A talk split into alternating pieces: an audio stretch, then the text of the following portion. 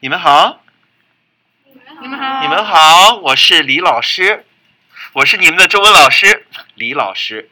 今天 today 我有几个学生，I have a few students with me today。我们先来请他们介绍一下他们自己。Let's uh, have give them some time to ask them to introduce themselves. You can use either English or Chinese of your choice. 我叫 Jackson， 我叫 Solomon，我叫 Kenlin，我叫 Kaylee，我叫 Kara，我叫 Ava。很好，他们都是我中文一的学生，中文一，中文一，中文 Chinese，中文一 Chinese. Chinese one。See, easy, right? Not that difficult. 今天是星期五。 Wow, we just learned that expression. What does that mean? 今天星期五。 Today is Friday. Today's Friday. I thought today would be perfect for us to start recording our first episode of our Chinese class. Uh, what do you call that? Podcast. Podcast? Podcast? I have always wanted to do this, but I just didn't figure out how. I did some research. Let's see if this works out. If this works out, we will continue every Friday because you have the lunch period with me, right? And homeroom with me, so we have the privilege of spending some extra time. And the topics I thought should be Chinese learning related, right? But it does not have to be what you learn in your class. It can be anything.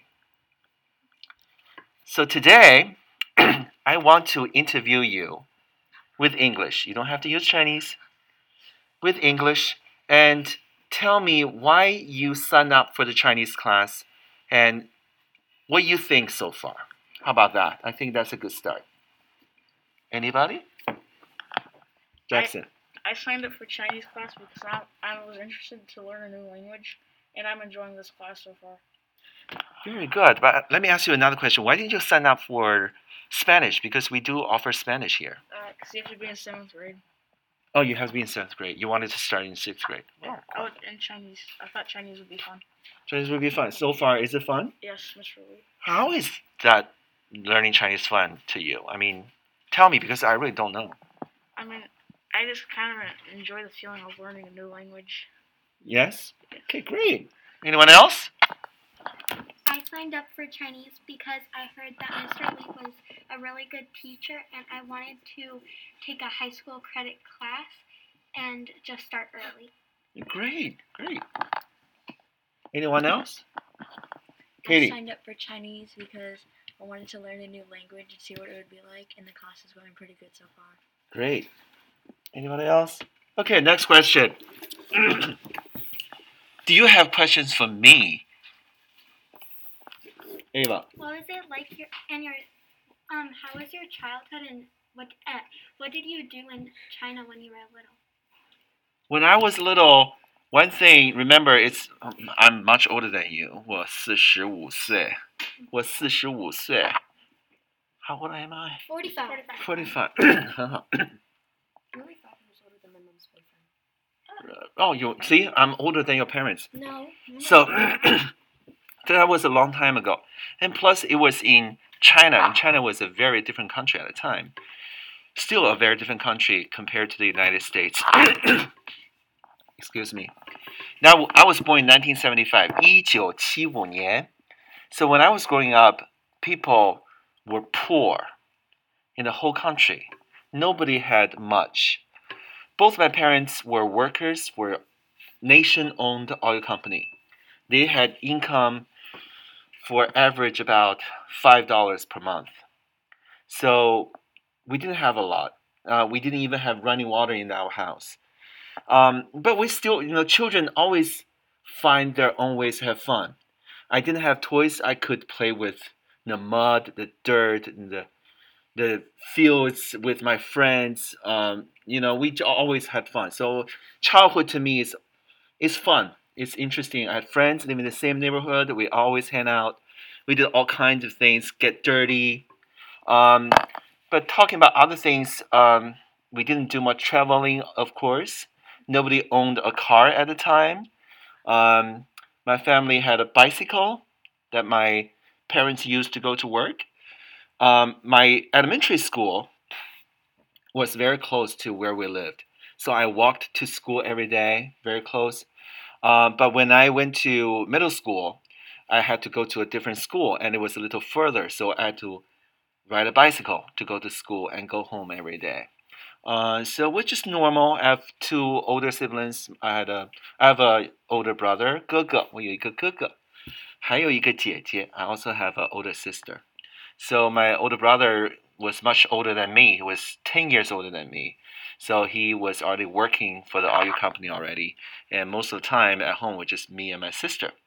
Um, and life was, you know, at that when you are poor, you don't feel you're poor because everybody's equally poor. So to me, if you're asking about my childhood, it was fun. I think it was fun. Fun memories. Any other questions? Jackson. How long did it take you to learn to learn English? it took me a long time. Actually, I'm still learning because I don't know everything in English. But if you're talking about learning um, officially in school, I started in middle school, sixth grade, just like you guys, starting from ABC.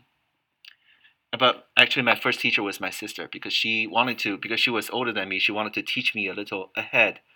So I remember she was teaching me and writing down the letters um, on the ground in the dirt with a twig from a tree, uh, drawing the letters uh, for me to teach me these letters first. So I continued in China. Learning a foreign language is not uh, it's not uh, optional. It's not a selected class. It's a mandatory class you have to take. You don't get to choose where you take. So we started in uh, middle school. At my at my time, middle school is three years. Now it's four years. So three years in middle school, three years in high school. High school is three years in China. Still, high school is not four years in China, three years in China. And then I went to college and I was majored mm, in English. And then I went to graduate school, also majoring in uh, English literature. For graduate school, I went to Europe. I went to Amsterdam, and I went to uh, University of Amsterdam. Uh, that's where I got get my I got my uh, master degree in English literature. Other questions? No? Episode is over? is it? Yes, Mr. Lee. Yes? Um, what what do you feel so far of this episode? Do you want to continue doing this Yes. Yes. podcast? Yeah.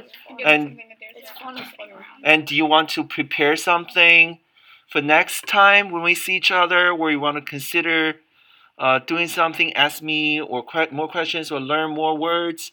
Actually, you know, I have some text. I have some stories over there. I can read that to you and explain some things to you. um, of Chinese words, uh, not from the textbooks or curriculum that we're currently learning, but something extracurricular material. Kara. Um, there is actually this one question I've been wondering. How did you become the teacher of our? I'm sorry. How did you become the teacher of the year? Well, what happens is every year, each school, uh, the teachers uh, in each school will vote for a teacher of the year um, in the within the school, and um, I was um, lucky enough and honored to be nominated by teachers in our school, and then um, I won the title, and then the district will um, ask these winners for each school to apply for the district uh, title, and then they had a process of choosing the teacher, and I was also very lucky to be uh, awarded that title. Well, you're a really good teacher. Thank you so much. 谢谢,谢谢. Weren't you awarded the teacher of the state?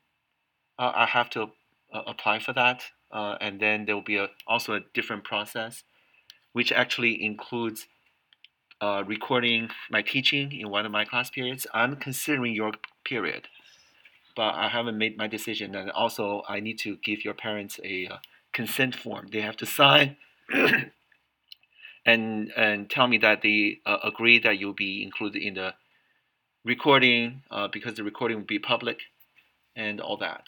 So let's see what happens. Other questions? No?